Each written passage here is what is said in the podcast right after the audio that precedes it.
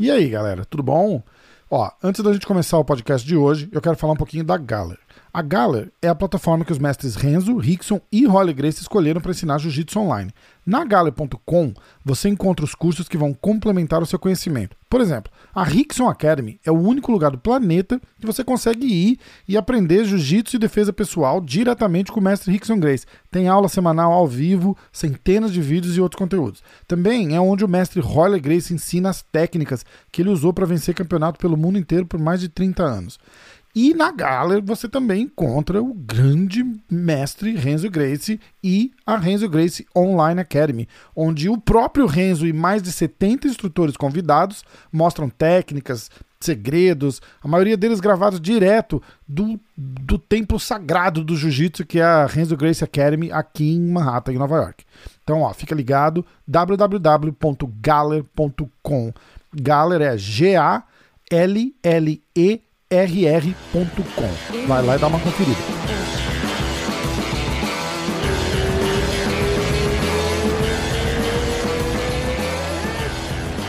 Dois, três. Mr. Robert Drysdale. Mr. Você sentiu que foi um. Como é que tá, cara? Pô, obrigado pela moral aí. Agradeço muito seu tempo. Vamos com tudo. Não, obrigado eu aí pela oportunidade, tá? Obrigado pela recepção aí. E vamos aí, né? Vamos falar sobre luta aí, que, que, é, que a nossa vida é essa. Exatamente. Bom, é, a gente vai falar, tá, tá, o, o, o livro tá lançado no Brasil, a gente vai falar dele daqui a pouquinho, tem, tem um monte de história para contar. Queria conta um pouquinho de, de você, você tá, você tá em Las Vegas, né? Você tem escola aí, como é que funciona o, como é que é o teu, teu, teu ritmo de vida? Você é o americano mais brasileiro que eu já conheço, né? Então vamos. É, então, ou, america... ou o brasileiro mais americanizado. Pode ser. É, não, eu sou, eu tô, no, eu tô em Las Vegas fazem 13 anos. Eu sou americano, na verdade, uhum. eu cresci, a minha infância foi no Brasil. E daí que vem o português e aí e, o abrasileiramento aí uhum. da, da, da, comportamento. Sou bem brasileiro em certos sentidos, bem americano em outros. Mas eu tô aqui em Las Vegas já fazem 13 anos, com a academia. A academia ela começou como um programa mais voltado para o público geral, mas começou a entrar muito lutador do UFC para treinar comigo. Chegou um ponto que tinha 15 lutadores no UFC no tatame. Caraca! Assim, no... diariamente, diariamente. Mas assim, é, é, por outro lado, cara, foi, um, foi uma, uma, fase da minha vida que abriu muita porta, foi uma experiência fantástica, né? Poder treinar com esses caras e treiná-los para, para eventos grandes, mas, cara, é cansativo porque a vida de treinador ela é tão exaustão, é, é, é, ela, ela, te cobra tanto quanto a de lutador, na verdade. O estresse físico é menor, mas emocional, psicológico é muito maior, inclusive. É complicado. Você cria um, semana, que cria um relacionamento com o cara também, né? Não tem jeito de separar 100%, né? Muito, e, e você dá muito, e, e, os caras não te pagam. É essa, cara. O lutador não gosta de pagar, cara. O cara acha que tá fazendo. é verdade. Pô, se eu começar a contar história aqui para você, eu fico até amanhã, cara. O cara acha que se colocar você no corner e você ficar com 5 segundos na TV, é o, é o teu pagamento é esse. Você tá na televisão. Eu falo, meu amigo, eu não preciso disso, cara. Eu não preciso disso. Mas assim, são pouquíssimos que pagam o correto, entendeu? A maioria, se deixar, não paga nada, entendeu? Ganhou um tênis da Reebok lá no. no... Tá que foi o UFC que deu ainda, né? Mas a mentalidade dos caras é essa. Eles uhum. acham que o pagamento é a presença, tá, tá do lado deles. Então criou-se uma dinâmica muito estranha no mundo do MMA. Sou bem crítico dessa dinâmica, dessa cultura assim de, de, de, de, de individualismo, de eu, eu, eu. Eu acho que ela, ela, cria, ela causa dano é, colateral, né, indireto ao próprio lutador.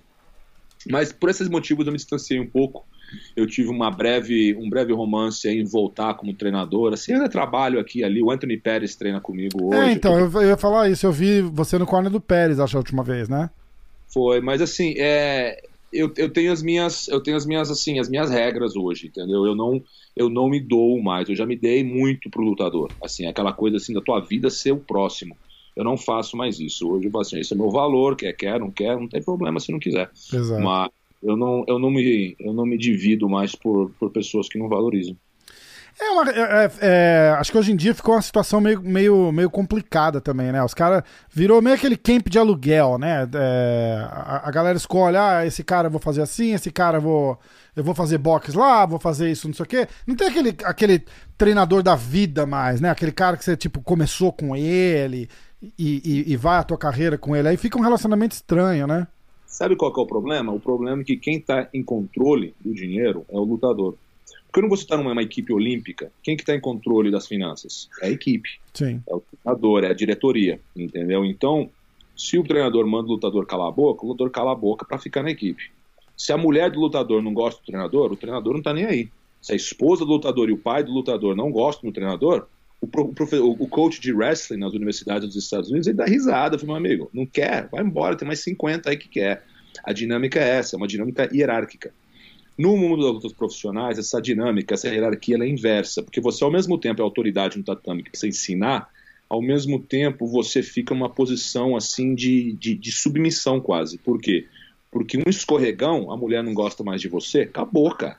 Se a mulher do cara não gostar de você, se o tio do cara não gostar de você, acabou. Então você fica bajulando todo mundo, fica agradando todo mundo, e você. Quem, quem se prejudica é o lutador.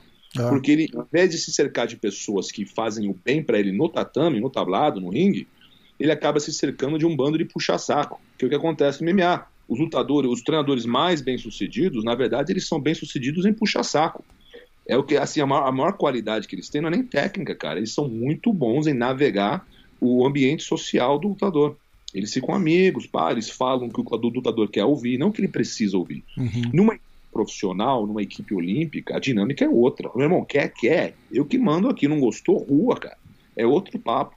Então, por o lutador estar tá com todo esse poder na mão, ele acaba se prejudicando, porque ele nem sabe, nem sempre faz o que é melhor para ele. Ele acaba muitas vezes fazendo o que é melhor para as pessoas ao redor dele que estão influenciando ele. Por exemplo, ele pega um cara para segurar parador que não sabe segurar parador, mas o cara segura parador de graça. Por quê? Porque ele quer estar na televisão. Então o cara fica o dia inteiro segurando parador aqui lutador, ele não cobra. Porque, ah, na televisão, para mim tá tudo certo, eu não era ninguém, agora eu sou alguém. Entendeu?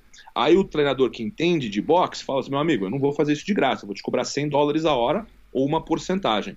Aí a mulher do lutador fala: Não, que 100 dólares a hora, eu quero um sofá novo para casa, para com isso. é, eu quero um carro novo no final do ano, quero viagem pro Tahiti. Não, não vem não.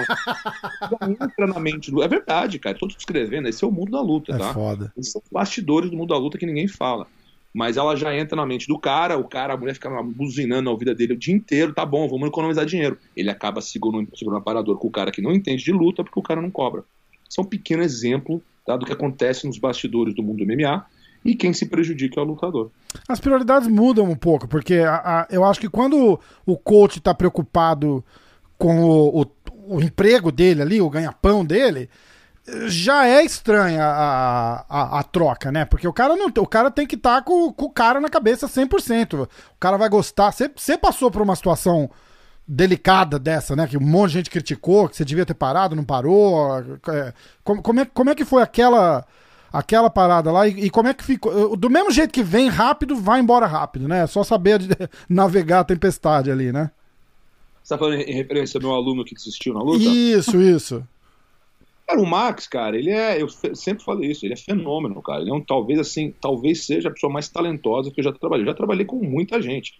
Eu já trabalhei com BJ Penn, já trabalhei com Vitor Belfort, Frank Mir, Forrest Griffin, Randy Couture, Vanderlei Silva. Cara, eu já trabalhei com muita gente nesse meio, muita eu acho que o cara mais talentoso que eu já conheci, o moleque com mais potencial era o Max, cara.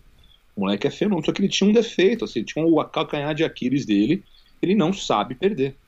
Ele hum. pegou uma, uma, aceitou uma luta no UFC, quatro, cinco dias de aviso, ou seja, completamente fora de forma, deu Sim. tempo de bater peso, mais nada. Se matou para bater o peso, bateu o peso, foi lá, cansou, ganhou o primeiro round, né? Os juízes deram a vitória pro outro cara mesmo. O juiz é cego, né? Não entende de luta. Quem assistiu o primeiro round viu que o Max ganhou claramente. Uhum esses juízes são, em termos de luta, eles são semi-analfabetos, cara. Não, não e tá ficando. E parece que tá. Eu acho que tá tendo tanto evento e tanta exposição que tá, tá ficando pior, né? Porque tá, tá tem, tem muito evento rolando, os erros é. vão aparecendo mais.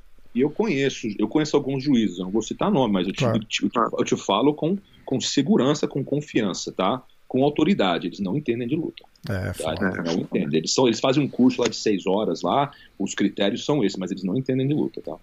É, enfim, e o Max foi lá, aceitou a luta, cansou, ganhou o primeiro round, mas morreu no gás. Segundo round ele tomou um pau, tomou um pau. Ele apanhou assim, mas tipo, num, tipo assim, ah, vou morrer. Ele não tomou nenhum dano assim que fosse, cara, ele vai quebrar, o, ele vai quebrar, ele vai morrer uhum, amanhã. Vai, foi assim, tomou umas porradas, o cara também cansou. Aí na, na volta do terceiro round, né, a minha estratégia era, porra, de ganhar o primeiro, de perder o segundo, Vamos cozinhar o cara na grade ali, botar para baixo no finalzinho, ganhar um, não, ganhar um, um, um um de feio. Administrar, mas foda-se, pelo menos ganha, né? A estratégia era essa. E ele veio, cara, e falou, não, Robert, é, é ele falou assim, não, pode, pode, é, interrompe.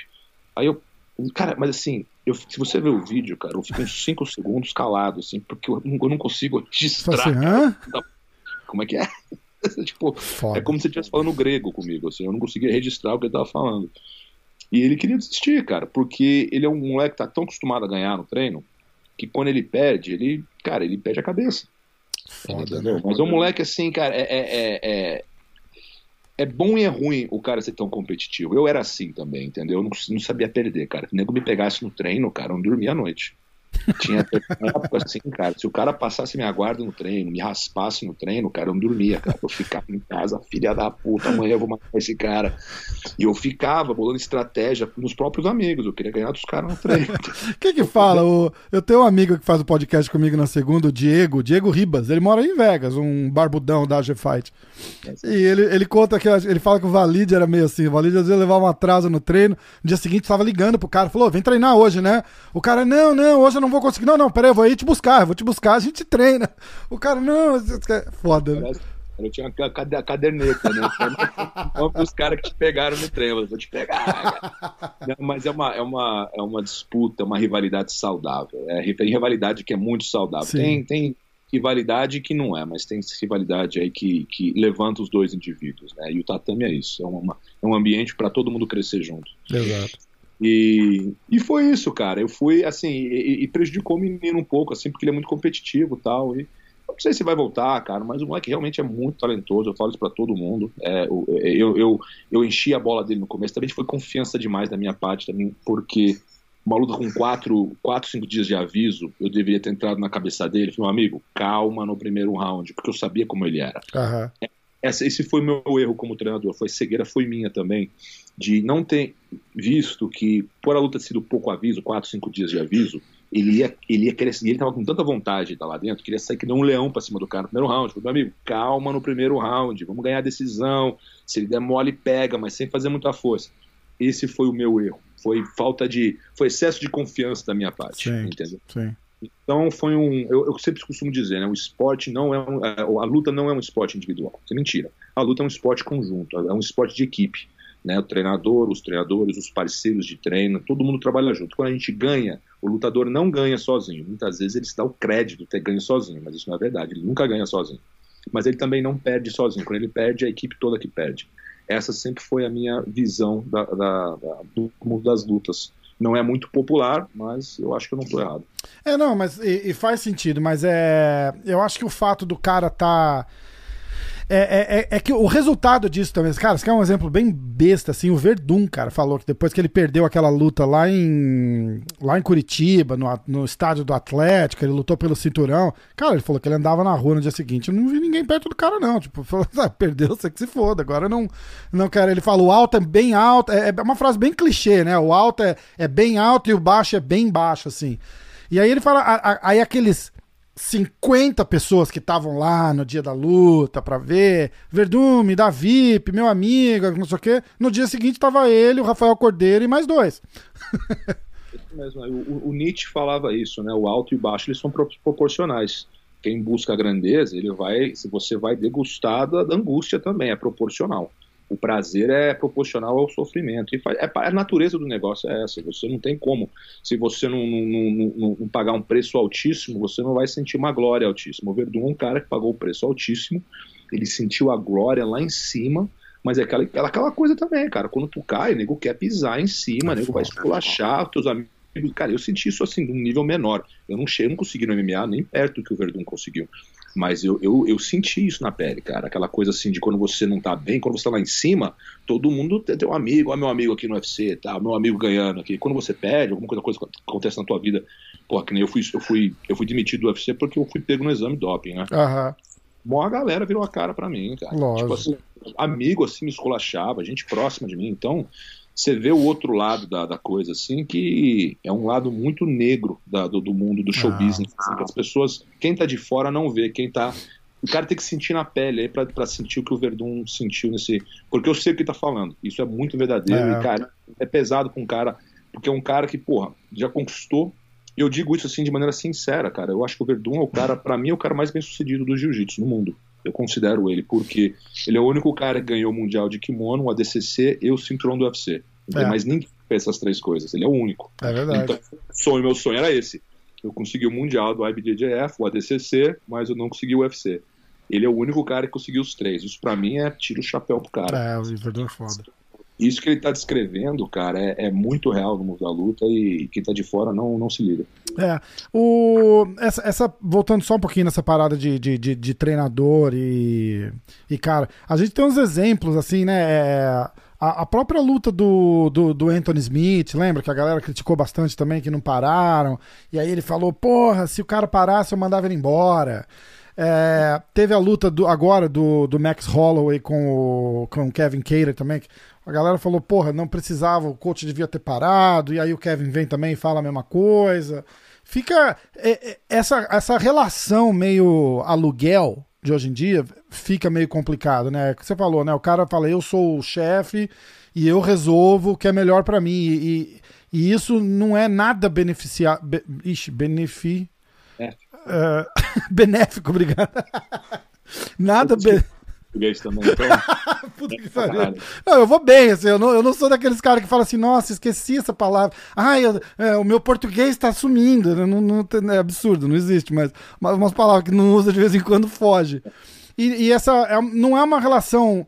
É uma relação profissional, né? Vamos, vamos dizer assim, de trabalho, né? É tipo, ó, é, eu vou fazer o melhor que você acha que eu devo fazer, mais ou menos isso, né?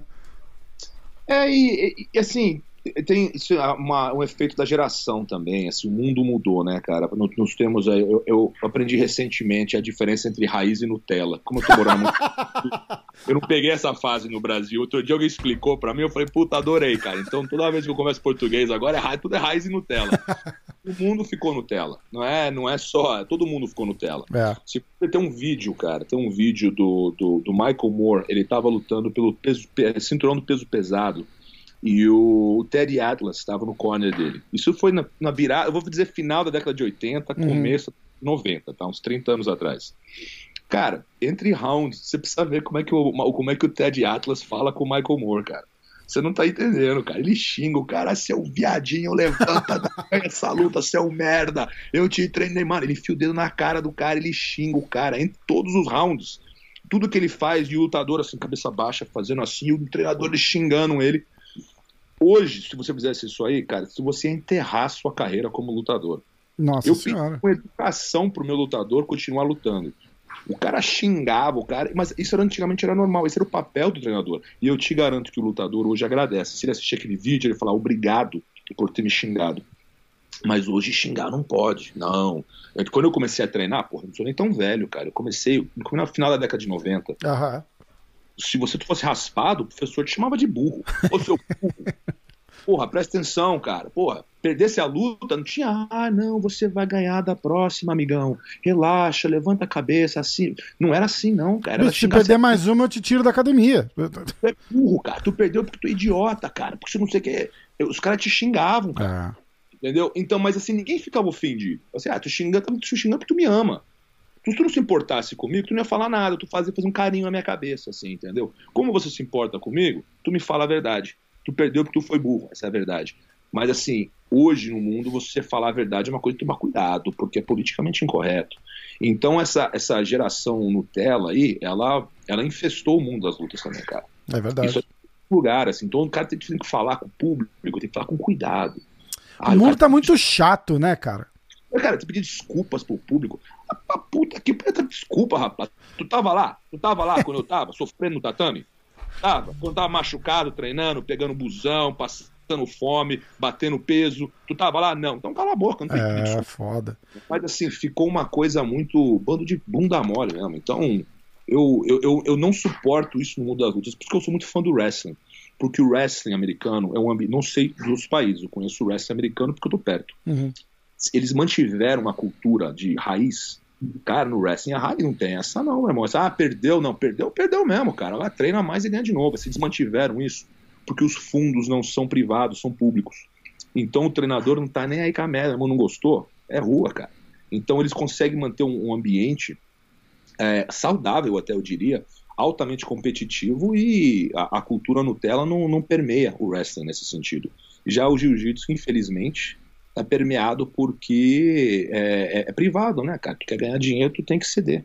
É foda, né? É, isso, isso, isso é complicado, né? Acaba, acaba misturando muito. Falar um pouquinho do. Você tava falando do, do, do Pérez tá treinando aí com você. Como é que tá a expectativa dele? Uma surpresa para todo mundo, né? Que ele saiu do, do UFC, não renovou com o UFC, né? E, ah. e foi pro PFL buscar aquele milhão lá, né? Ah, cara, mas a proposta que fizeram para ele é muito boa, cara. Legal, né? É, muito... Mas ele é um cara impressionante, eu sempre fui fã dele, não só como lutador, mas como pessoa.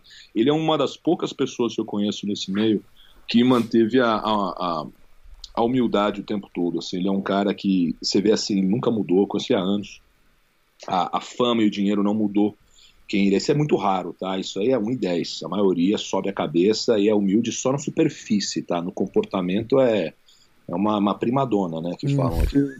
É, é, mas, assim, o Anthony é um moleque muito humilde, cara. Ele é um moleque do bem, assim, você vê que ele é um cara de bom coração, ajuda quando pode. Eu, eu, eu antigamente eu não valorizava esse tipo de coisa, né, era só o cara é bom ou não é, né. Hoje eu valorizo, assim, as pessoas, quem que eu quero próximo de mim, cara. Porque se for um cara com uma energia muito ruim, cara, mesmo que me pague bem, cara, sinceramente, eu vezes eu boto na balança, assim, esse cara é chato pra caramba, ele me paga bem. balança, né? Mas quando o cara é gente boa, cara, pô, é fácil, não. Aí tu quer trabalhar pro cara, é até de graça, cara. O cara é uma, uma simpatia, é um prazer estar perto dele. É foda, legal, né? Eu vou começar a ajudar o irmão dele agora também. O Sérgio. É. O Sérgio tá no Bellator, né? É, eles estão vindo para Las Vegas, né? Então, eles, quando eles vêm para cá, eles, eles treinam com a, com a gente na academia e eles gostaram do treino, cara. Meu treino é bem. Meu jiu-jitsu sempre foi bem voltado pro MMA, desde a da faixa branca. Eu sempre treinei jiu-jitsu pensando no MMA. Então eu, eu me distanciei um pouco do jiu-jitsu altamente técnico, assim. Eu peguei ao final, o começo dessa era, assim, de muita lapela, 50-50. Eu nunca me interessei muito. Eu sempre gostei mais do, do, do, do um jiu-jitsu voltado para a situação real. Entendi. Então, gosta. E hoje tem poucos professores que ensinam dessa maneira, né? É, o, o, a, a, parte do, do MMA. Como é que você vê essa, essa evolução do, do, do jiu-jitsu dos últimos anos para cá? Dessa, é, a, a, gente praticamente criou-se um, um esporte paralelo, né? De, de, de, competição, submission only. Você vê uma molecada aí de 20 anos, os caras vivem de, de luta casada, não tem, a, não tem a necessidade de ganhar um ADCC e, tá, e já tem um nome e tal. Como é que você, você vê esse, esse super movimento? Você, você acha que é bom, foi, ficou bom pro esporte ou você acha que tá, foi muito bom e agora tá, tá atrapalhando? Como é que você vê essa parada toda? Eu acho que atrapalha até o atleta, porque o cara vai subir pro topo sem mérito algum.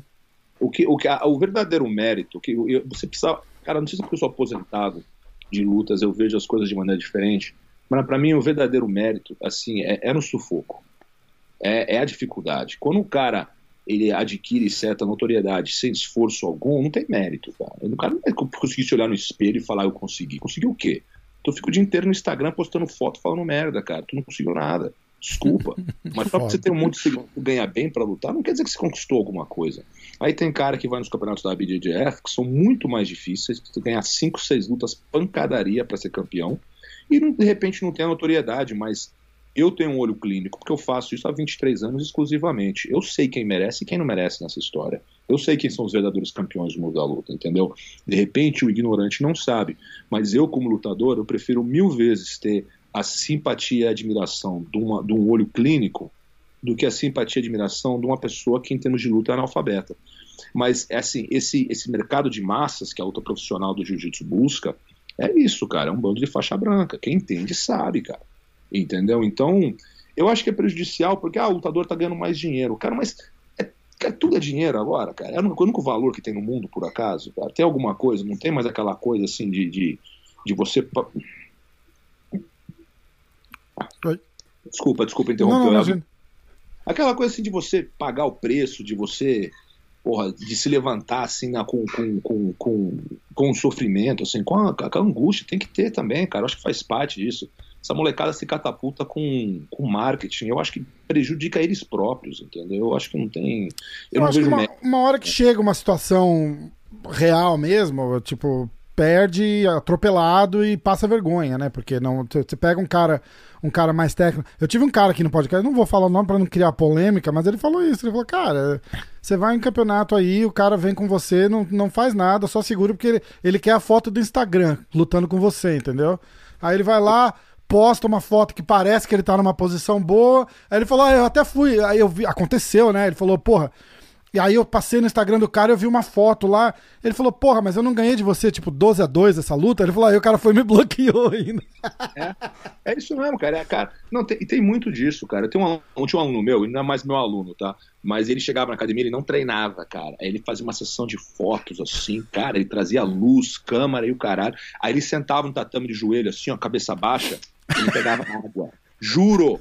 Ele pegava água, colocava água na cabeça, assim, ó Aí ficava pingando, assim, ó, daí a foto batia, né? Ele cabeça baixa, assim. Samurai. Aí, cara, ele nem treinou naquele dia. Ele não treinou. Ele só foi lá pra bater a foto.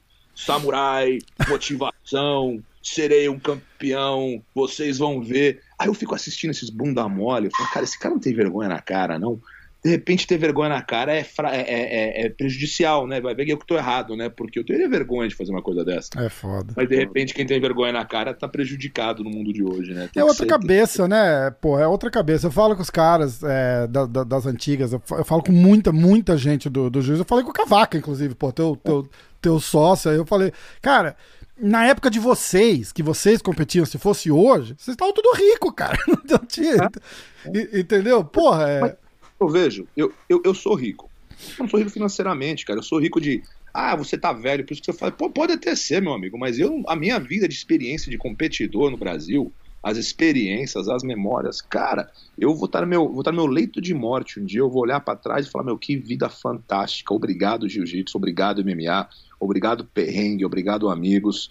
E de repente, um cara que subiu pro topo sem esforço nenhum não vai poder ter essas memórias. Vai falar que obrigado Instagram, obrigado as fotos É, pô, não tem essa. Uma coisa, cara. Então, cada um, cada um, né, cara? Eu já eu passei da fase de querer mudar o mundo. Hoje eu eu tô bem, assim, eu, eu, tento me mudar e ficar feliz comigo mesmo, que é o que importa. É né? só o que interessa, exatamente. Você é, vai conviver com esse resultado, né? O resto. Cada um, cada um, cara. Que é o cara que ser picareta, meu amigo, só fica bem longe de mim, só isso. exatamente. Ó, vamos falar do, do livro, porra. É, o livro já lançou aqui nos Estados Unidos, está lançando no Brasil agora. Quem estiver assistindo, vai ter o link na descrição do, do vídeo no YouTube. A hora que eu fizer o post no Instagram, eu vou deixar o link lá também. Então, se você está assistindo isso aqui, procura na descrição do YouTube que vai ter onde comprar, ou no nosso Instagram, ou no próprio Instagram do Robert, vai ter, vai ter lá os canais onde vão estar tá, vão tá sendo vendidos os livros. Então, agora, agora chegou a hora da, da da, da parte. Tem livro, o livro saiu, tem filme saindo. Como, como é que tá? Vamos começar pelo filme e aí a gente fala do livro que já tá, no, já tá rolando. É, bom, então, o documentário, a gente tem. Nós filmamos ele no Brasil há três anos atrás. Brasil, Japão e Estados Unidos. Foi uma série de entrevistas aí com os grandes mestres da arte, historiadores. E foi um projeto assim, do nada, assim, eu sempre, eu sempre gostei de história, né, cara? História, assim, foi minha paixão, sempre foi minha paixão paralela às lutas, né? Eu, na verdade, ela antecede minha paixão por luta, porque quando eu era criança eu queria ser historiador, arqueólogo, era assim, eu só pensava em civilização antiga. Meio, meio nerdão, luta... né? Era muito nerd, era muito nerd. Eu gostava de enciclopédia quando era criança, pelo amor de Deus. Não, eu pegava a Barça da minha avó, cara, eu passava horas, cara, vendo a Barça, assim, eu adorava, cara. E, mas assim, é, a luta veio depois. Então, mas depois que eu aposentei, eu falei, pô, agora o corpo tá batido, né? A minha idade biológica é 39, física é 69, 70. Foda, né? Então, cara, não dá pra. Não dá, pra, não dá pra acelerar mais, cara. Não, não consigo mais acelerar que nem eu acelerava quando eu tinha 20. Então eu tenho que cuidar da minha saúde, mas a minha cabeça, assim, cara, a cabeça continua boa, eu acho, né? Eu tomei pouca porrada. Espero eu que seja. De tá repente boa. vocês. Tá boa, tá boa. eu tô me enganando, né? Mas aí voltou essa coisa de querer estudar a história, entender um pouco da, da, da história das lutas no Brasil. E veio a ideia, documentário, porque existiam uns trabalhos muito legais aí, tanto no Brasil quanto nos Estados Unidos, é, a respeito da história do jiu-jitsu, mas o povo não conhecia. Quando eu perguntava para os meus amigos, ninguém conhecia. Ninguém sabia quem que é esse cara. Não, eu já achava que tava mentindo. Eu tinha que mostrar foto do jornal pro cara. Assim, não, cara, tô tão louco não, aqui, ó. Olha o jornal aqui. Aí os caras olhavam pra minha cara, pô, de onde você tirou isso? Foi quando eu comecei a me ligar que ninguém conhecia a história do MMA, do jiu-jitsu no Brasil. Era uma coisa assim, era uma tradição oral. que tem que tomar cuidado com a tradição oral. Qualquer historiador vai te falar. Não é que você tem que você não pode negligenciar a tradição oral, mas é, é, ser humano, é ser humano, né, cara? Eu, você, se você contar a tua história, ela não vai ser uma coisa neutra, ela vai ser, enfim, no, normalmente ela vai ser é, é, bem tendenciosa para o seu lado, para o lado dos seus amigos, para o teu time de futebol predileto, para o país que você nasceu, todas essas tendências, né? E o historiador, desculpa pelo barulho, aí, sabe mas até meio inconsciente, né? O cara faz um amador fazendo uma parada dessa, o cara acaba falando do, de uma coisa que é mais confortável para ele, né? Lógico, mas aí que tá, aí que vai, assim, o, o papel do historiador, ele não pode se tendencioso. Ah, o historiador é nacionalista, isso não existe, tá? O historiador nacionalista, ele não é um historiador, ele é um propagandista. Uhum. Não pode ser, você não pode ser patriota como, historiador, você tem que se livrar de tudo isso. Você não pode ser, ah, eu sou marxista, eu sou anti-marxista, eu sou pró-Brasil, eu sou pró. Não pode ter isso, cara. O historiador tem que interpretar a informação a nível prático, pragmático, objetivo. E, e a nosso, o nosso objetivo sempre foi isso, entendeu? Contar a história da maneira mais imparcial. Eu acho que de início até tinha algumas pessoas que se preocupavam assim, que a gente vai tentar tirar crédito da família Grace. Falei, não, pelo contrário. A família Grace ela é central para essa história. Na verdade, é, o papel do Carlos e do Hélio, na minha opinião, ele é até mais importante do que eles se acreditaram mas por motivos completamente distintos, tá? Eles não inventaram nada, eles não recriaram nada, não houve revolução técnica, isso não é verdade. O que houve foi um movimento de resistência, a expansão do judô na década de 50, 60, 70, que era um rolo compressor o judô.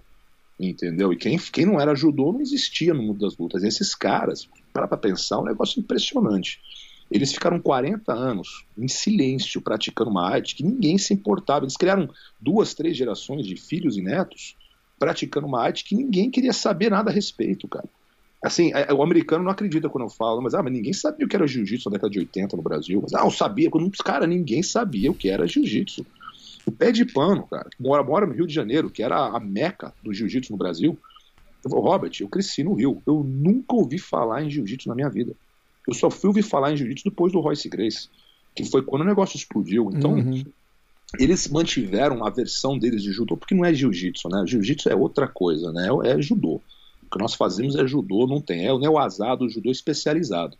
Mas aí ficou o nome jiu-jitsu por uma série de motivos, que é uma, uma, uma história mais complexa. Mas é, é, é, o judô, cara, e ficou. E ficou e explodiu. Eu chamo a UFC, em 93, a segunda maior revolução da história das artes marciais. A primeira é Jigoro Kano, né, porque é o pai das artes marciais no sentido moderno da palavra, porque ele cria um espaço para a arte marcial sem um meio de educação muito além do meio de combate. Isso aí é uma jogada de mestre dele, tá? Genial por parte de Jigoro Kano. Quando você para para pensar que no começo do século XX ele convenceu o Ministério de Educação japonês que ensinar crianças a lutarem era uma boa ideia para educar as crianças. Uhum. Você para para pensar, cara, meu, como é que ele conseguiu isso, cara? Hoje, é, a gente, não, claro, arte marcial, educação tal, a gente associa. Mais, mais ou menos, né? Hoje. Hoje é difícil. Tu imagina naquela época é. onde, cara, assim, anda mais o Japão saindo do seu passado feudal, onde eles ainda estavam com aquele estigma de nós precisamos deixar essa coisa de samurai andar de espada para cima e para baixo. Eles ainda brigavam com isso. É. O, cara, o cara convenceu o Ministério da Educação que ensinar a criança a lutar é uma boa ideia impressionante, cara. Isso para mim é uma, é uma, cara, uma, uma, jogada assim, a nível político, cara. Cara, é realmente muito é, é, estupefante. E a segunda revolução nós temos a UFC 93 com o Hornion e o Royce, né, que uhum. foram os dois responsáveis aí pela, por essa revolução. E eu queria contar essa história, cara, que eu acho uma história fantástica, cara, que é uma de, história de migração, de ciclo da borracha, de influência da cultura japonesa no Brasil, a, a ética Grace, que é um, a família Grace ela é, ela é, brasileira, mas ela é um, tem a sua própria ética, que eles têm uma dinâmica ali dentro da família, cara, que não é tupiniquim. Ela não é uma coisa assim, ah, esse é brasileirado. Cara, é deles. Mas foi um ingrediente fundamental, cara. Sem essa essa, essa ética Grace, né? O, o Tufi, o, o Dr. Tufi Caros, ele fala a ética Patrícia Grace, né? Aquela coisa assim de nós vamos vencer. Sem isso não teria UFC, não teria jiu-jitsu hoje. Foi, esse ingrediente da, da, da, da, cultura interna da família foi fundamental, cara. Se não fosse isso. Então, é o que eu falo, assim, o gênio não foi tanto técnico, na minha opinião, ele foi mais assim a nível de, de resistência e perseverança, acima de tudo. Um negócio impressionante. Essa parada de resistência é legal, porque você eh, tem aquela. Eu posso até estar tá falando besteira, que a chance. Aliás, a chance de eu estar tá falando besteira é sempre grande, mas É, tem, tem, a, tem a história do, do, do, do mestre Hélio usando a faixa azul, né? Por causa de um de, de, de, um conflito que ele teve com a, com a, com a Confederação do Judô. Eu, eu, eu, tive o Pedro Valente aqui, ele contou a, a história um pouquinho, mas falou que tipo, o judô não reconhecia como arte, não sei o que. Ele falou, ah. E aí ele usava uma faixa azul em, em para não criar um conflito. Você conhece melhor essa história, provavelmente. É, é, que eu entendo, ele usou durante anos a faixa azul, é, foi um protesto, assim, ao que ele viu com os, o nível, né, o critério para um faixa preta estava mudando. Eu, assim, eu, eu até entendo o que o Hélio tentou fazer, na minha opinião, eu discordo do Hélio nesse sentido, tá? Eu acho que realmente tem cara que ganha faixa preta muito fácil, essa parte é verdade. Mas eu acho que a motivação dele foi outra, cara. O Hélio, ele teve, teve muitas qualidades de líder, foram qualidades necessárias, tá? Eles são ingredientes fundamentais mas ele era um cara muito egocêntrico. Isso fica bem óbvio, tá? Só você ver as entrevistas deles, você vê assim. Ele. A, a, a, ah, mas ele é mais velho, é por isso que ele falava assim. Cara, você pode a qualquer momento da vida do Hélio, ele sempre foi um cara muito egocêntrico, assim, entendeu? Então, assim, quando o, quando o jiu-jitsu caminhou além da academia Grace, onde ele era o centro, ele, ele, era crítico do Carson abrir a academia, ele não gostava, hum. ele de frente com o Carson, o Carson saiu fora, ele não ensinava como o Hélio ensinava. O Carson tinha um modelo de business, um modelo de aula completamente diferente. O, Car o Carson inventou aulas em grupo. Até então era uma particular só na Academia Grace, era uma coisa mais elitista, era para quem tinha muito dinheiro. O Carson não, o Carson era do povo. O Cássio era um cara do povão, vai, treina aí, sai na porrada e enche o saco. Entendeu? Que foi, como a, que foi a história do jiu-jitsu como começou aqui, né? O Rorion vem pra cá e começa a dar aula no mesmo modelo do pai, né? De, Isso. E aí começa a trazer o primaiada, irmão, não sei o quê, pra vir ajudar. Só que acontece que é o seguinte, cara, o modelo do Carson, a nível prático, é muito mais eficiente que o do Hélio. Escolão, né? Hoje, assim, para ganhar dinheiro, eu acredito que o modelo do Hélio é melhor. A nível financeiro. A nível técnico, não dá nem pra comparar, cara. Tu pega um cara que faz aula particular o dia inteiro, bota ele no tatame com qualquer faixa azul meu aí que treina todo dia sai na porrada. Não dá. O que faz deixa o cara bom não é conversar, é porrada. É pancadaria, meu irmão. Eu botando para baixo, levanta, põe para faz força, cansa, traz com o kimono encharcado. É, e isso, isso assim, o Carson foi fundamental porque ele cria esse espaço competitivo que existia na Academia Cresce Antiga, mas era entre professores, era no final de semana em Teresópolis, não era assim, a, a, a o Carson é o cara que eleva a, a, coisa a nível. E do outro lado tem o Rolf também, que tem essa mesma mentalidade competitiva, então eles se distanciam do modelo do Hélio. Eu acho que o Hélio ficou meio ressentido, cara, porque o modelo dele de defesa pessoal tal é uma coisa que a nível técnico ficou um pouco para trás assim do que o Rolls e o Carson estavam fazendo, entendeu? Os alunos dele já não estavam ganhando mais competição, tal. Você vê que até hoje assim, se você vê esse modelo assim que ficou muito assim fora a, a, as academias do Royler que se adaptaram ao modelo IBJJF, você vê que eles não, os alunos deles, assim, dos outros filhos do Hélio, nunca foram tão bem em competição. Entendeu? E é o um motivo, por causa da cultura, da maneira que eles ensinavam. E você vê aí as olha quanto fruto que deu a árvore do Rolls Grace.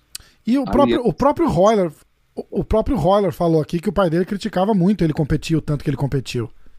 Porque era um modelo novo que o Royler foi, acho que foi o único ali da família, da, da, da, dos filhos do Hélio, que se adaptou a esse modelo competitivo e seguiu, não só como competidor, mas como professor também. Tanto é que a academia dele, a equipe dele é muito bem sucedida até hoje.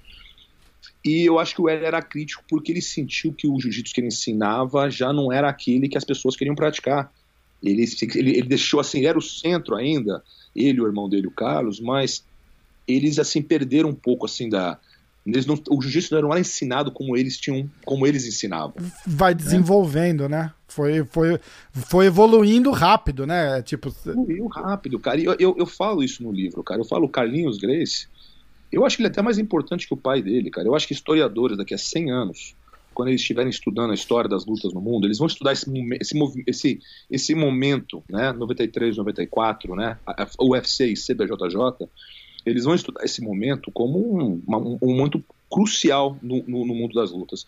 E eu acho que o Carlinhos Grace vai ser lembrado como alguém mais importante, inclusive, que o pai dele, porque quem cria essa plataforma para o jiu-jitsu crescer foi a IBJJF foi a confederação. Isso não existia.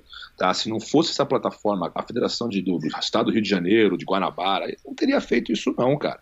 Quem criou esse, essa, essa organização mais séria para ajudar o jiu-jitsu a expandir a nível mundial e manter o jiu-jitsu unido, que eu argumento isso no livro também, existe um problema enorme do jiu-jitsu se dividir hoje, a gente está vivendo um momento aí que existe um movimento coordenado para dividir o jiu-jitsu, né? é, é American Jiu-Jitsu, Submission Only, existe um movimento coordenado de ressentimento, tá? Ele é guiado pelo ressentimento, não tem nada a ver com o que é melhor para arte. É, é, é, ganho próprio, o que é melhor para mim, dane-se o jiu-jitsu, e ressentimento. Eu não ganhei, então eu sou crítico de quem conseguiu ganhar naquela regra. O problema é da regra, a culpa não é minha, a culpa é da regra, uhum. né? Eu sempre culpo a regra. Né? O que é interessante, porque é um argumento muito parecido com o que o Carlos e o Hélio usaram para se distanciar do judô. É muito parecido, na verdade, porque eles não conseguiam ganhar dos judocas, então eles tiveram que modificar a regra para se especializar numa regra para poder criar algo que não, isso não é mais judô, porque é diferente, entendeu? E algo muito parecido acontece hoje. Então existe um movimento de separação no esporte, e eu eu já fui mais crítico da IBJJF, mas hoje eu sou muito, eu, eu apoio muito porque se o jiu-jitsu for sobreviver como arte, como o judô sobrevive há 140 anos, se o nosso jiu-jitsu brasileiro, tá? Que chama de jiu-jitsu, jiu-jitsu brasileiro, para mim não faz diferença.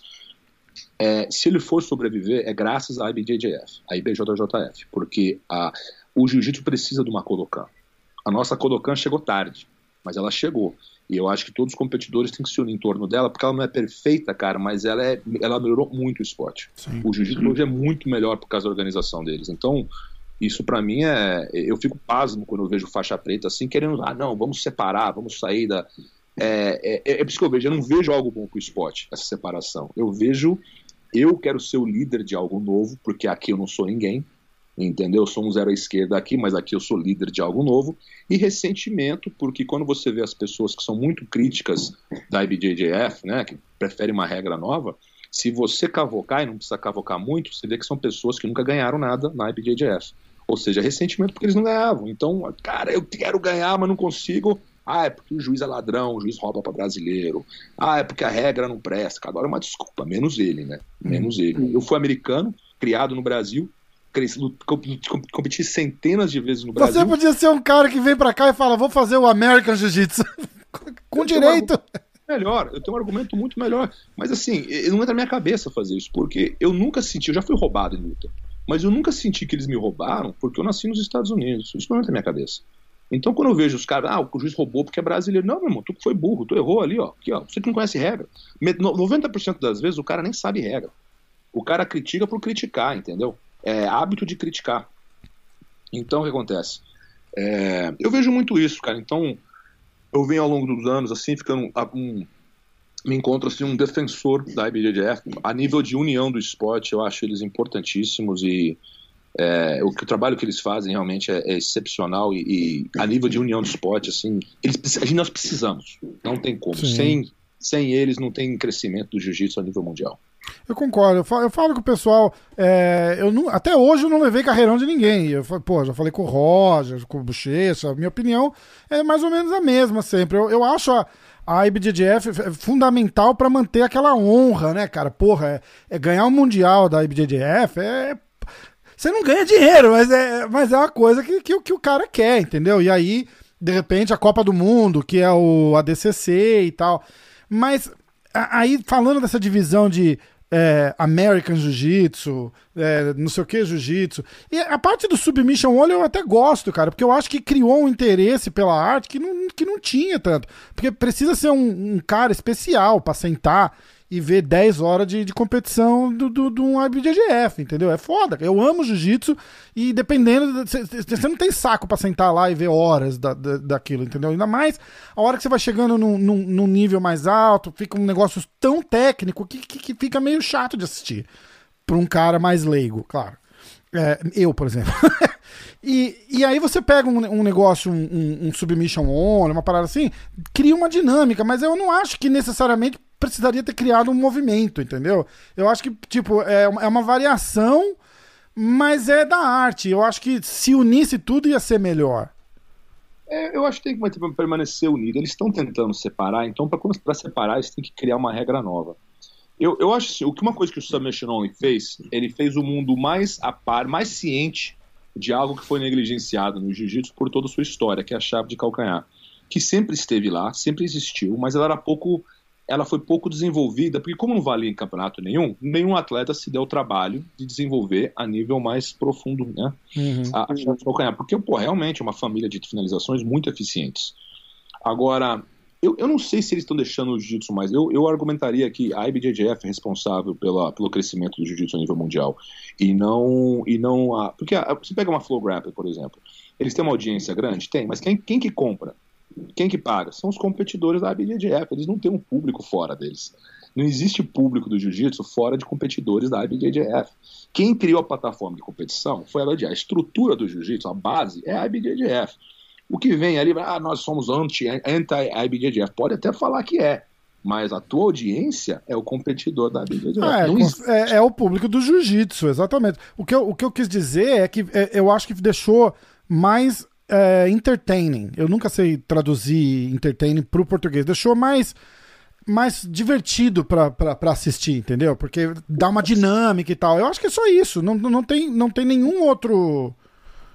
Uma coisa que eles fizeram, de repente, assim, a IBJJF, eles já fazem um trabalho excelente, mas assim, eles sempre tiveram um problema assim em divulgar os grandes campeões deles, né? Porque para para pensar o que o Bochecha fez, o que o Malfacini fez, Porra, é impressionante. Dá de 50 a 0 do que um Gordon Ryan fez. Não tem nem comparação, cara. Tre acho que o Bochecha tá 13 vezes mundial, né?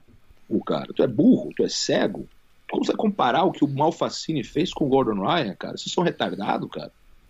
Mas eu não entendo esse povo. Os caras só acham que falta de inteligência, não tem outra explicação. Não, mas tá na televisão toda hora. Então deve ser verdade aquela coisa assim, as pessoas associam popularidade com eficiência, com resultado, não é a mesma coisa. A Kim Kardashian não sabe fazer nada no mundo, mas ela é mais famosa que todos nós juntos, tem mais é, dinheiro.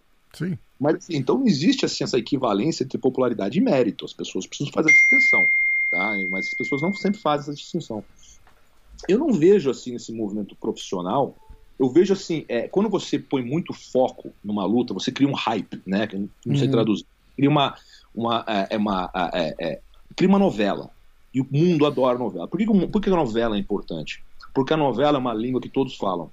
A luta técnica é uma coisa que pouquíssimas pessoas entendem. Mas se o Conor McGregor xinga outro cara, eles ficam se xingando, a minha avó entende, a tua avó entende, a minha mãe entende, a minha irmã entende, todo mundo entende, porque é uma linguagem que todo mundo entende. A linguagem técnica é uma linguagem que pouquíssimas pessoas entendem. Então você, você tem um público maior, fica mais fácil vender o produto porque todo mundo entende aquela língua. Uhum. Agora, eu não vejo assim os caras fazendo algo eu acho é, é, é, margem, é marginal, porque quantas grandes lutas existem a nível profissional no ano? 100. Cara, você pega qualquer IBJJF Open, aí você vê 100 lutas de altíssima qualidade, tão difícil quanto as profissionais, só que não tem o mesmo que a mesma notoriedade, não tem a mesma exposição. Então isso passa para o público a, a, a, impressão de que a nível técnico existe uma disparidade, quando na verdade não existe. Qualquer campeonato o, o fato de estar tá sem kimono só dá uma velocidade maior para o movimento. E, e, eu acho que isso meio que agradou o olho. Faz sentido o que eu tô falando? Por um lado, sim. Por exemplo, assim, a grande contribuição para mim do Submission foi a chave de calcanhar.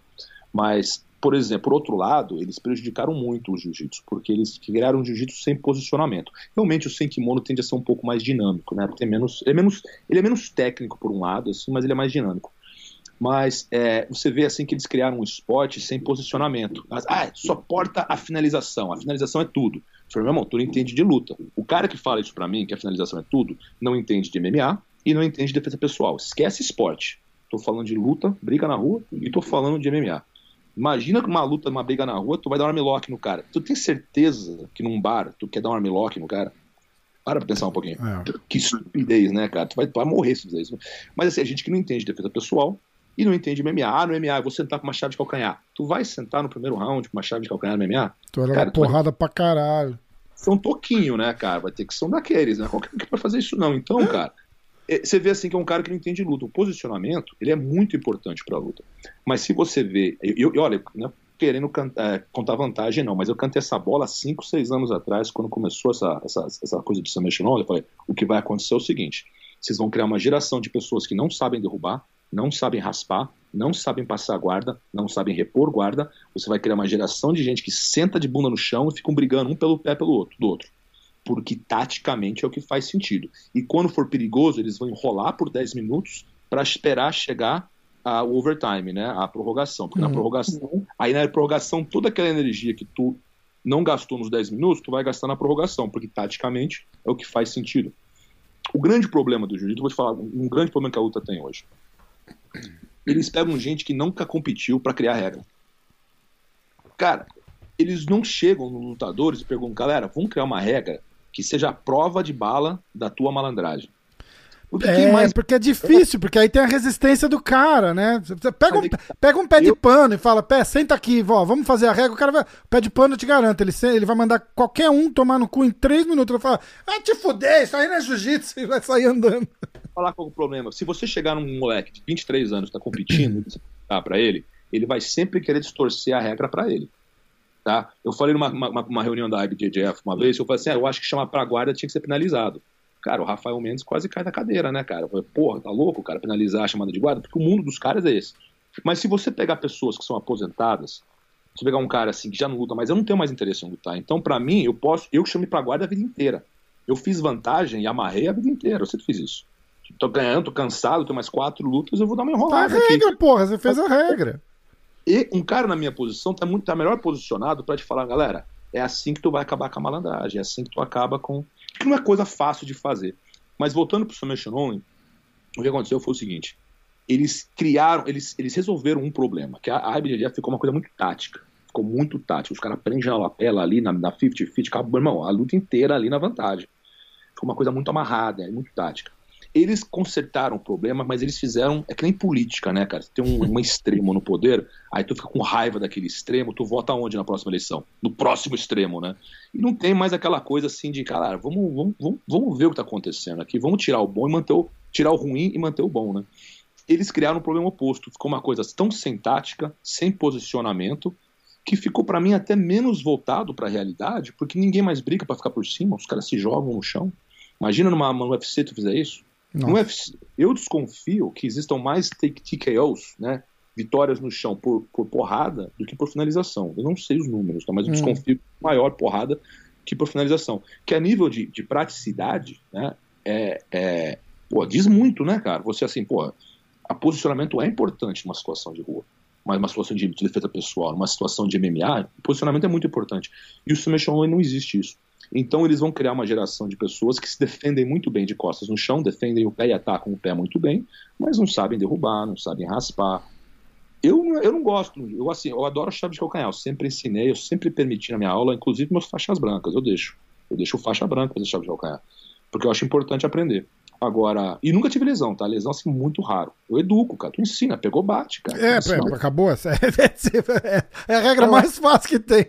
O que machuca é queda, cara. Presta atenção. O é. que machuca é transição, não é finalização, não, cara. Eu nunca tive lesão de armlock na minha vida. Nunca, cara. Eu dormi uma vez na minha vida, cara. Porra, pegou, bate, cara. Não é, é complicado. Educação. Mas essa questão da, da, da chave de calcanhar deles realmente foi uma, foi uma, uma, uma adição muito importante para o jiu-jitsu. Era um ponto cego ali, tinha uma cegueira ali, inclusive da minha parte. Mas a nível geral, assim, eu acho que eles causam, eles causam mais dano do que eles ajudam, porque eles eles querem dividir o esporte não porque é melhor para o esporte, é, é coisa de egoísmo e ressentimento, tá? Porque eu conheço essas pessoas, eu não vou citar nomes, mas eu conheço, Lógico. tá? É, é, é, egomania, tá? É vaidade, não tem nada a ver com o que é melhor para o esporte. O que, que você acha que agora a IBJJF tá, liberou a chave de pé no, nos campeonatos? Você acha que isso vai ajudar a, a, a, dar, uma, a dar uma igualada. Porque, hoje em dia, falar dar uma igualada, não, porque todo mundo já compete com, com chave de pé, né? Mas é, é o que você falou. Antes, pra gente, pro, pro Brasil fez diferença, né? Que aí você fala, pô, os caras não chegam no mesmo nível dos caras daqui. É por uma pura questão de, de, de, de competição, né? Os caras competem de kimono, não pode, não faz.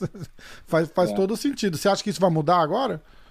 Eu, assim, eu eu, eu venho assim sugerindo para já fazer essa mudança há anos, cara. Pra galera, porque só é o seguinte: se vocês não permitirem, você vocês vão dar munição para criar, para se criar algo diferente. Porque agora, quando você não permite, você permite a criação de um mundo né, foi o que aconteceu com o judô e o jiu-jitsu brasileiro. Hum. Como o judô negligenciou o chão, eles criaram um vácuo onde o jiu-jitsu brasileiro hoje existe. Né? O jiu-jitsu brasileiro não existiria se não fossem os erros da Kodokan. Né? Eu falo isso de maneira respeitosa, mas eles erraram, cara. Negligenciar o chão. Não tem de luta falar uma besteira dessa. Derrubar hum. é a luta quando cai no chão. É para. Para a luta quando cai no chão. Ficou louco? Fico respeitoso. Para pensar um pouquinho a nível prático. É, não é luta, né? É uma demonstração. Do cara, não faz sentido. Ah, o cara nocauteado quando cai no chão. Foi, porra, nunca eu fui derrubado mil vezes. Nunca tomei nocaute na minha vida, nem próximo, cara. Não, não é verdade isso é, aí. É, não é. Um assim de, de percepção de luta. Mas, assim, é, eu, eu, o meu medo é que esse mesmo erro fosse repetido hoje no presente.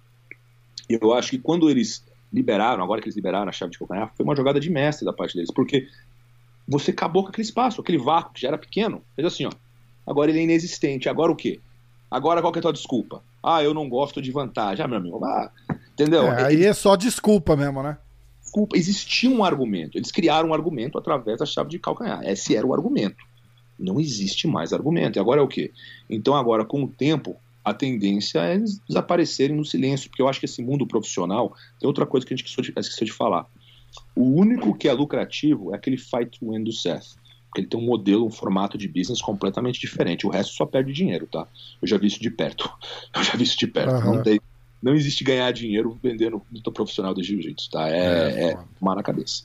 É, investir, é, é, é, não, não dá, porque o custo de produção, não sei no Brasil. Aqui nos Estados Unidos eu vi isso de perto porque eu já promovi um evento. Cara, 200 mil dólares assim, rápido. Ah, não, é tudo caríssimo, né, cara? Caríssimo. Rápido. E você não vai ganhar esse dinheiro em venda de ingresso nunca. Então, é, é gente com muita grana, gente apaixonada pelo esporte, eles gastam dinheiro dois, três anos, se cansam vão embora. Cansei de ver esse filme. Então eles não têm um modelo rentável. Porque eles não têm um modelo rentável, é algo artificial, é igual a DCC. É artificial, é dinheiro do shake. Se amanhã o shake parar de gostar de jiu-jitsu, começar a ganhar, gostar de golfe ou de taekwondo, acabou, né? Então, é. eles não são lucrativos, nem, nem, nem de longe. Eles não, ali é prejuízo total. E, então, e nem paga uma grana absurda pros caras, né? É mais o prestígio né? ainda, né? Tipo, os caras ganham o quê? 20 mil dólares, 40 mil dólares? Acho que. Categoria 40 absoluta e a super luta. Ah. O que na época, quando começou, era uma Ah, porra, 30 né? anos atrás, 20 anos atrás, era foda, né? Hoje, hoje é assim, o mundo mudou, né, cara? Mas assim, Hoje, o um evento profissional, o cara ganha 10 pau. Aí um cyborg luta na Flow Grappling, ele ganha 10 pau. Agora, o ADCC ganha 10 mil, quando eu era faixa roxa, caraca, 10 mil dólares. Eu tô... Quando eu ganhei ADCC, eu ganhei 40 mil, né, absoluto. Eu tava rico, né? Cabeça, cara, é, pô, exatamente. Aí tu gasta num dia não dá pra nada, cara. Vai, vai, rapidinho, né? Vai rapidinho. Você falou o nome dele aqui rapidinho, o, o Gordon Ryan. Qual que você acha que é o, o, o diferencial dele? É, eu, eu, eu, falei com gente aqui, o Cyborg, por exemplo, que, muito contrariado, meio que, que. perguntei, cara, qual foi o cara mais duro que você lutou? Ele falou: olha, o, o, o moleque é bom. O moleque é diferenciado, é um cara duro pra caramba, não sei o quê, mas todo mundo meio que condena o, o, a, a parte Conor McGregor dele de, de, de Instagram e tal com, esse, com essa, essa, essa tentativa de profissionalização do jiu-jitsu, para mim, é, eu acho que causa mais dano do que ajuda, tá? A nível cultural, pelo menos, causa um dano, um dano que vai demorar décadas para corrigir. Mas eles estão tentando porque a, essa, essa, esses insultos, né, eles realmente geram mais vendas. Mas assim, mesmo com mais vendas, o modelo profissional não é lucrativo, cara. É um modelo, é um modelo artificial, ele não é orgânico. E o Gordon, ele vem nessa onda, né, cara? Ele é um moleque assim talentoso, né? Eu não coloco ele no pedestal pelo seguinte: ele se recusa a colocar o kimono, ele não tá. A, minha, a luta dele com bochecha, pra mim, foi, cara. A, a última da DCC? É, cara, eu. É, eu foi... assim, teve uma hora que ele chamou pra guarda, ele foi, porra, não foi dois pontos, não pro, pro bochecha, que ele chama pra guarda com o headlock, né? Eu acho que é dois pontos ali, mas preciso ver a regra direitinho depois. Mas equilibrada, assim, dá impressão. E outro, bochecha é um cara que luta com kimono, sem kimono, vai se dar bem no MMA. O Gordon não tem. Eu, eu, nunca coloquei ele no pedestal. Eu acho que sem kimono ele é o melhor cara no mundo hoje. Mas assim, eu acho estranha essa coisa. Eu só faço com kimono, só faço sem. Eu não entendo isso. Eu sou de uma geração que, meu irmão, tu luta com sem kimono, tinha que sair na porrada, tu sai na porrada também. Entendeu? Essa geração, eu sou só isso, eu sou aquilo, cara, eu não entendo isso. Mas cada mundo mudou, né? Eu entendo. Mas assim, eu não, eu não gosto. Eu acho que ele é um falastrão, cara. Ele é um moleque talentoso. Realmente ele é muito bom sem kimono. Mas, cara, tu imagina, quando ele ganhou a DCC, a primeira coisa que ele faz é dar o dedo do meio pra galera. Não sei se você lembra. Não. Ele no ar e dá o dedo do meio pra galera. Ele mandou a galera, ele mandou o público. O público aplaudindo ele, ele dá o dedo do meio pro público. Você imagina você faz isso num, numa Olimpíadas no judô. Tu fica ganhando medalha olímpica no judô, né? Tu ganha o ouro olímpico, aí tu vai lá dar o dedo do meio. O que, que você acha que, que, que as Olimpíadas, o Comitê Olímpico faz? É complicado, é outro. Mas é aí que tá a diferença. Essa cultura, né, essa de pro wrestling que eles estão tentando inserir no jiu-jitsu, isso aí vai ser. Eu não vejo jiu-jitsu no futuro nisso. Eu acho que o modelo do judô é muito melhor. O judô existe há 140 anos. E sabe o que vai acontecer daqui a 140 anos? Se a espécie humana ainda existir, a gente não tivesse matado até lá, o judô vai continuar existindo. Eu acredito nisso. Agora, o jiu-jitsu brasileiro precisa seguir nesse espaço se quiser existir. Agora, esse espaço profissional, cara, eu acho um cancerígeno, cara. É, mas eu, eu acho que isso passa, viu, Robert? Eu acho que isso daí é tudo do mesmo jeito que chegou. É, eu, eu, acho que eles, eles chegaram é, escolhendo né, o, o, que tem de, de, de melhor para apresentar num, num formato meio diferente. E eu acho que daqui uns anos vai acontecer a mesma coisa. Vão pegar o que tem de bom desse formato que, que esses caras estão tão, tão, tão fazendo mais. Não acho que revolucionaram é, a, a, arte. Eu acho que eles revolucionaram a parte de entretenimento da arte. Eu, isso, isso eu dou meu braço a torcer numa boa. E eu não, eu não acho um grande problema é, o cara não competir de kimono, porque é, outra geração, entendeu? Não, não é a geração de, de vocês que, porra, é, 50 graus na sombra lá no Rio de Janeiro, todo mundo treinando de, de kimono. No, é, é, você dá um passo pro lado, tem mais três. É, é outra pegada, é outra pegada. Quem já competiu no Tubão e Ubatuba sabe. Na FESP lá, cara, uma telha de eternite, assim, um metro acima da tua cabeça. Tu lutava, assim, um metro acima, tava telha de eternite, cara. Porra, e eternite Só... é foda, quente. 500 pessoas lá dentro, cara, tu ficava sentado, sem camisa, pingando, parecia sauna, cara. É. Desmaiava no tatame. Cara. cara, é outra pegada, é outra coisa, entendeu? Eu acho que a gente é, é muito casca grossa pra geração Nutella de hoje. Entendeu? É foda. É opinião também, assim, eu, eu, nunca, assim, às vezes eu falo, assim, da, é, dá a impressão de que eu acho que a minha opinião seja mais importante. Eu não acho que a minha opinião é mais importante que a minha. Eu acho que existe sim uma hierarquia de, assim, de, de especialização em tudo, né, cara? Em tudo, coronavírus, até preparação física, psicologia, existe assim pessoas que são. Agora, assim, eu não, eu não acho que é, é, o meu jeito é o correto. é o que funciona para mim, é o que eu gosto. Eu, eu, eu me entretenho, cara, independente do, do. Assim, pode ser com kimono, sem kimono, eu me entretenho na luta.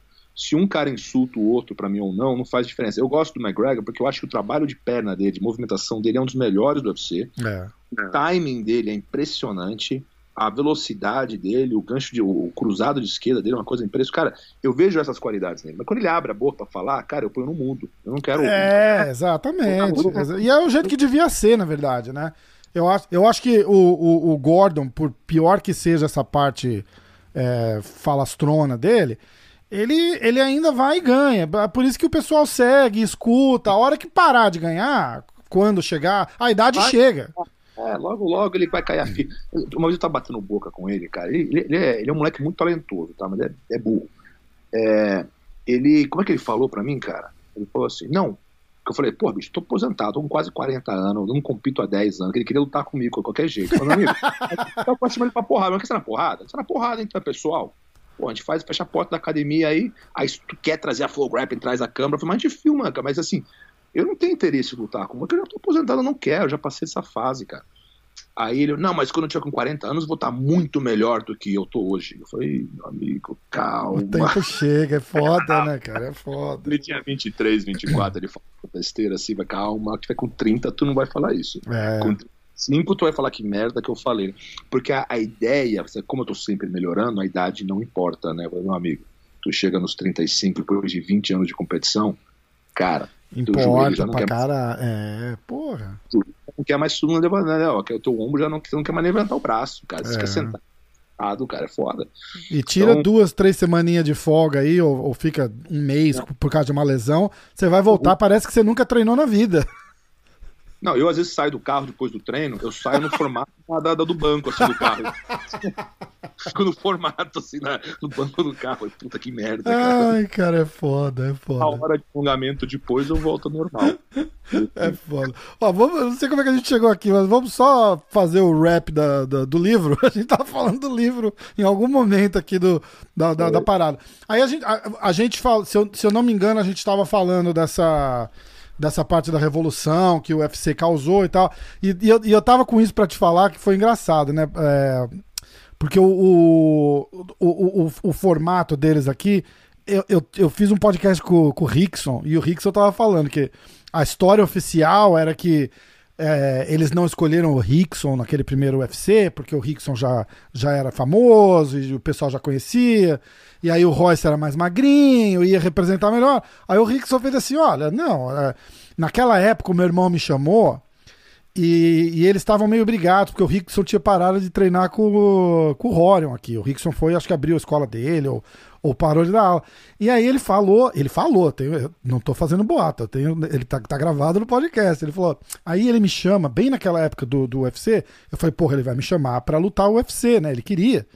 Aí ele vem e me chama para treinar o Royce. E aí ele falou: ah, eu acho que ele quis dar uma, dar uma quebrada nas minhas pernas ali, porque era meio ele que, que comandava quem fazia o que da família, entendeu? Então era um, era um dos, dos outros boatos aí, dessa parte de egocentrista que você falou, que, que mas, aquela assim, geração eu, tinha. Eu de longe desconfiava isso, eu nunca, eu nunca tive essa história, mas o que você está me dizendo tá batendo assim com a minha impressão, porque o, o Royce era novinho, né, cara? E eu acho que o Orion quis um cara assim que ele pudesse mais assim, ó, eu porque tinha aquela coisa assim, eles eram competitivos entre é, eles. Claro. Pra caralho. Não. São então, ainda, porra, não, não eram, são. Então o que acontece? O Royce era novinho, era um cara mais. E o Rickson já era o cara, entendeu? O Rickson naquela época, assim, ele era famoso em Ipanema e Copacabana, mas em lugar nenhum. Entendeu? É, ele era mas, assim, famoso na comunidade, né? Tipo. Assim, era pequeno, assim, mas ele era, ele era o cara, todo mundo sabia que ele era o cara. Naquela época ali, ninguém era dele. Então, o que acontece? Era um cara mais difícil de controlar. O Rickson já não era um garotão novo. O Royce era um garoto que tinha acabado de chegar. Ele vai, ele vai pra Califórnia, tinha 17 anos. E fazia babysitter da, da, da, da, acho que da Rose. É. Então, cara, então, gente, assim, você vê que o Horion. E, e, eu acho assim, foi bom pro UFC pro Royce, porque eu acho que a nível de poster boy, assim, né, cara, eu acho que o Royce é um cara melhor que o Rickson, porque ele é mais magro, né? Ele até lutou de kimono, o Rickson provavelmente teria lutado sem. Eu acho que o kimono ajudou o Royce. É, chamou uma questão. Verdade. O Royce foi o cara certo, assim, as coisas, de repente, o Rickson teria. É, todo mundo fala que o Rickson é melhor que o Royce. Eu até acredito que seja você tenha sido. Era verdade na época. Mas eu acho que o Royce foi o cara certo, cara. Eu, eu, eu falo isso. Eu, as coisas alinharam, cara. Para essa história dar certo, para eu estar tá aqui falando com você a respeito dela, meu irmão, foi eclipse. As, as estrelas é, assim, se né? alinharam. Uma coisa, muita coisa teve que dar certo, muita coisa teve que dar errado para a história se sair como ela saiu. Porque quando você para para pensar, o que, que uma família de escoceses no Brasil vai recriar uma arte japonesa e depois lançá-la no mundo? Cara, o negócio assim é a história da globalização, né, cara? É uma história assim que não. É, é, é assim, não, não é uma história normal. Né, é, é verdade. É bem distinta. E pra galera que quiser comprar o livro, dá um. um dois. Duas histórias massas assim que os caras vão encontrar lá. Não conta, só dá o. Só dá o gostinho aqui pra. pra... Cara, eu vou falar das minhas. As, as três entrevistas que eu mais gostei. A primeira foi com o Armando Vridet, né, que faleceu há pouco tempo. Que era uma simpatia, cara, um português aguçado, assim, uma, uma pessoa, assim, você vê que ele era um cara do bem, assim, ele ele viveu uma. Assim, ele, ele, ele é o cara assim que você quer ser quando você for bem velhinho. É. Um cara de uma vida, um cara feliz. E se tivesse que morrer no dia seguinte, tá tudo certo. Entendeu? Um cara que viveu, assim, teve um impacto positivo na vida dele aqui na Terra. Tem gente que eu acho que morre tem um impacto negativo, né? Mais atrapalhou do que ajudou. É. Tem gente que morre e vai para dessa para melhor e fez mais bem do que mal. Então, eu acho que o Armando foi uma pessoa foi essa pessoa. Mas as, as entrevistas que realmente me, que essas me marcaram, cara, foi a do Robson Grace, pai do Renzo, que é um cara extremamente carismático, tem que conhecer. Assim, conta história, cara. É, é difícil almoçar com ele depois da, da, entrevista. Ele começou a contar história, cara, só ele falava, cara. Ah, é tipo o Renzo, né? O próprio tipo Renzo, né? É demais. Cara, não, ele mexia com a garçonete, assim, da. da... Mas assim, o cara faixa preta na, na, na, na, um chaveco com as meninas, as menininhas dando risadinha. O cara com 90 anos, cara, uma coisa impressionante. Muito bom. Ele, muito carismático, assim, mas ele falou uma coisa, assim, que hoje ela ecoa comigo melhor, mas na época eu achei um absurdo, né, cara? Eu, com todos os mestres eu perguntei, assim, um conselho de vida, né? Eu falei assim, ah, dá um conselho de vida aí, eu tô... Que massa. Tô aposentado agora, daqui a 40 anos eu vou ser você, né? Dá um conselho de vida. Ele falou assim, ficou, o Robson ficou pensando assim, ele falou assim, na vida você tem que ser inconsequente. Aí eu, puta que, o que esse cara quer dizer, né, cara? Como assim, ser responsável, cara? Como assim, consequente. Cara, eu fiquei muito tempo pensando nisso. Aí, ele, como você, tipo, você lembrar das histórias que ele contava, ah, como ele viveu a vida dele, aí você entende, né? Aí teve um certo momento que ele até fala assim, assim pô, eu nunca imaginei que eu ia viver tanto até o ponto de ser o patriarca da família Grace, que hoje o patriarca é ele, né? é. né?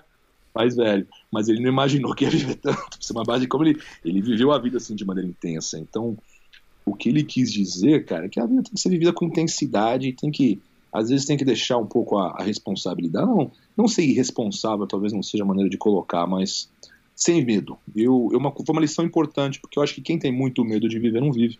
Porra, o, é? Ren, o, Renzo contou uma história do pai dele que tem uma, tem uma história do pão, que o pai dele saiu pra comprar pão e voltou oito meses depois. Cara, ele fala que juro por Deus. Foi assim, ó, vou ali comprar pão e, e, e, não voltou. Tipo, cara, é, é, é, você falou do seja inconsequente, eu lembrei da história do pão. É, mas, é, mas é a cara dele, isso eu acredito, cara. É, então, e teve uma terceira entrevista foi muito bacana, cara, foi com o Yuki Nakai. Por que o Yuki Nakai é interessante? Porque ele participou daquele momento inicial do Vale Tudo no Japão. Ele é um cara que vem do Kosen Judô, né? Depois ele vai do Shutô. Depois ele vira o embaixador do jiu-jitsu brasileiro no Japão. Ele é o presidente da Federação japonesa de Brasília Jiu-Jitsu, né? E eu perguntei para ele, né? Assim, eu tive que esperar a tradução, porque eu não falo japonês, nem entendo. E ele, eu perguntei para ele qual que foi a, como é que foi a recepção do jiu-jitsu brasileiro no Japão, que tá muito curioso. Como é que o japonês viu isso? Porque eles criaram a parada. O brasileiro uhum. não. O brasileiro adaptou principalmente a nível cultural, mudou, modificou a regra do judô, mas a invenção é japonesa, né, com influência ocidental, que é uma coisa que o judô às vezes esquece, né, a influência do wrestling no judô foi muito grande, né, é negligenciada essa história, mas é, foi muito grande, inclusive da filosofia ocidental, não só das partes técnicas, parte, parte de, de, filosofia também, hum. mas assim, é, é, o Yuki Nakai responde assim, a percepção foi a primeira reação foi surpresa, porque eles não tinham a menor ideia de que existia isso no Brasil, essa variação do judô voltada para o combate, voltada para a defesa pessoal, para a luta MMA. Eles não tinham a menor ideia. Foi um pouco de, de choque, de medo. Né? Acho que a palavra que é medo, se não me engano, porque pô, esses caras são bons. Não é só que esses caras modificaram o judô, eles são bons. Eles são bons de porrada, entendeu? Então, um pouco de medo, receio, assim. E o último sentimento que ele descreve é um ressentimento assim de nostalgia, assim de perda, porque eles viram assim que eles tinham negligenciado, negligenciado algo que era importantíssimo para a luta, que deixou de ser importante por causa da influência do judô olímpico. Né? Existe no Japão né, aquelas escolas Kosen, mas são poucas e são curiosidades, elas não são mainstream, elas não são de grande impacto uhum. a nível de ensino no Japão. Eles sentiram, olha o que nós perdemos, precisou ser importado de maneira reversa para nós, voltar né, com com uma, um, um, ambiente brasileiro, uma cultura brasileira né, que existe, né, uma coisa que o brasileiro não sabe disso. Eu estou convencido que o maior, a, maior, é, a maior exportação cultural da história do Brasil não foi o samba, não foi a bossa nova, é o jiu-jitsu brasileiro. Ah, porque, sem dúvida. Porque eu, eu estive na, eu estava na Chechênia, eu vi isso, eu vi isso na Austrália, eu vi isso no Japão. Essa coisa de, de, de toquezinho assim, de abraçar, o cara vai para a academia de chinelo com o kimono nas costas, a sair depois do treino, chegar atrasado. O cara se chegar atrasado, o cara não. o cara senta no tatame com a perna aberta, assim, ó. O cara rolando, saindo na porrada, o professor dando aula, o cara no canto tatame enfaixando o dedo, assim, ó. Mó calma, cara, dando risada, brincando com os amigos. Aí eu falei, cara, isso não é Japão, cara. Não. Isso não é mundo anglo-saxão. Isso não é russo, isso não é australiano, isso é brasileiro, cara. É assim, são aspectos da cultura brasileira que viajaram o mundo, né? E foi o jiu-jitsu foi o veículo, que não foi uma coisa esperada, foi um efeito colateral, mas foi importante porque esse, essa cultura brasileira é tão amistosa, ela é tão carismática que eu acho que o mundo se encantou. Quer dizer que eu trabalho das 9 às 5 igual um filho da puta, todo mundo me xinga, puta pressão para pagar as contas, para ser bem sucedido. Aí eu chego nessa academia, o cara tá tentando me estrangular o tempo todo, mas quando acaba o rolo, o cara me abraça e dá risada comigo, tira sarro da minha cara. ainda, ainda me zoa no final do treino e tá tudo certo, eu vou embora com o filho com um sorriso no rosto. Isso é muito Brasil, essa coisa de, de, de rir é. da verdade, essa coisa de dar uma merda, então toma uma cerveja e dá risada, vai, jeitinho brasileiro. Isso aí é uma, uma cultura muito carismática, cara. O brasileiro, ele, ele não, não, não dá valor porque é uma coisa muito arraigada no Brasil, então ele nem percebe mas o estrangeiro percebe. E embora o estrangeiro, de repente, não vá, principalmente o mundo anglo-saxão, que é um mundo muito orgulhoso, né? eles não admitem nada, né? Mas, assim, foi um dos fatores que encantou o mundo americano, foi justamente esse, esse aspecto da cultura brasileira, esse aspecto carismático. Foi fundamental para a difusão do jiu-jitsu no mundo. Sim. Não foi só porque se fosse só a técnica, o judô Kosen teria se espalhado também a certo ponto, né? Não pode ser só a técnica, tem que ser a cultura. A resenha, onde... né, porra? Sentar e. Você tá mostrando um negócio pro cara, aí você fala, não, porque, pô, em 1982, lá em Ipanema, o cara tava vindo aqui, não sei o quê, me deu um tapa na cara, botei ele no chão. Você fala, porra, que legal! É. Não é, essa cultura é muito divertida, cara. Eu, eu adoro. Assim, os meus melhores momentos no jiu-jitsu, assim, são sentados no tatame com os meus alunos, com meus amigos, dando risada depois de um treino. Exato. Isso aí, eu não sei se existe outros esportes, de repente, mas eu, eu vejo muito do Brasil hoje no mundo, né, através do jiu-jitsu, uma coisa que o Ministério do Turismo, da, da Cultura e Educação no Brasil deveriam reconhecer, não sei se eles reconhecem, mas... Acho que o seu Renzo é um dos embaixadores do turismo lá, não é isso? É, ele tem, ele, tem, ele tá lá. É, ele, ele faz umas paradas de é, com o governo em Abu Dhabi e tal. Eu acho que, que é um começo, sabe? Eu acho que sinalizou um começo. Independente de. Não quero falar de política, pelo amor de Deus. Mas é. in, independente do que rola no, no, com o Bolsonaro lá, acho que essa foi uma porta importante que ele abriu. Sim, não, foi. foi eu acho que hoje o brasileiro começa. O brasileiro, eu falo isso no livro, né? Que eu sou, eu sou crítico do. do eu, eu sempre falo assim, eu acho que o amor ele é crítico. O amor não, não pode bajular, né? Quando você bajula, tu não tá amando, tu tá bajulando. Claro. Diferente. O amor, ele é crítico. Eu amo o Brasil, mas ao mesmo tempo eu acho que o brasileiro é um povo que sofre de um complexo de inferioridade em relação ao americano. Porque o americano saiu na frente a nível de dependência, revolução industrial. Então, como o Brasil sempre ficou 100 anos atrás dos Estados Unidos, ele tende a, a, a se sentir um pouco inferior em, em, em, aspectos, inclusive, que o brasileiro inventou, que é o vale tudo né, que hoje nós chamamos de MMA, porque MMA, né, mas eu mudei, você mudou, todo mundo mudou, mas é uma arte brasileira inventada no Brasil, difundida e, e, e evoluir através, assim, a criação brasileira não é o jiu-jitsu, é o vale tudo. É.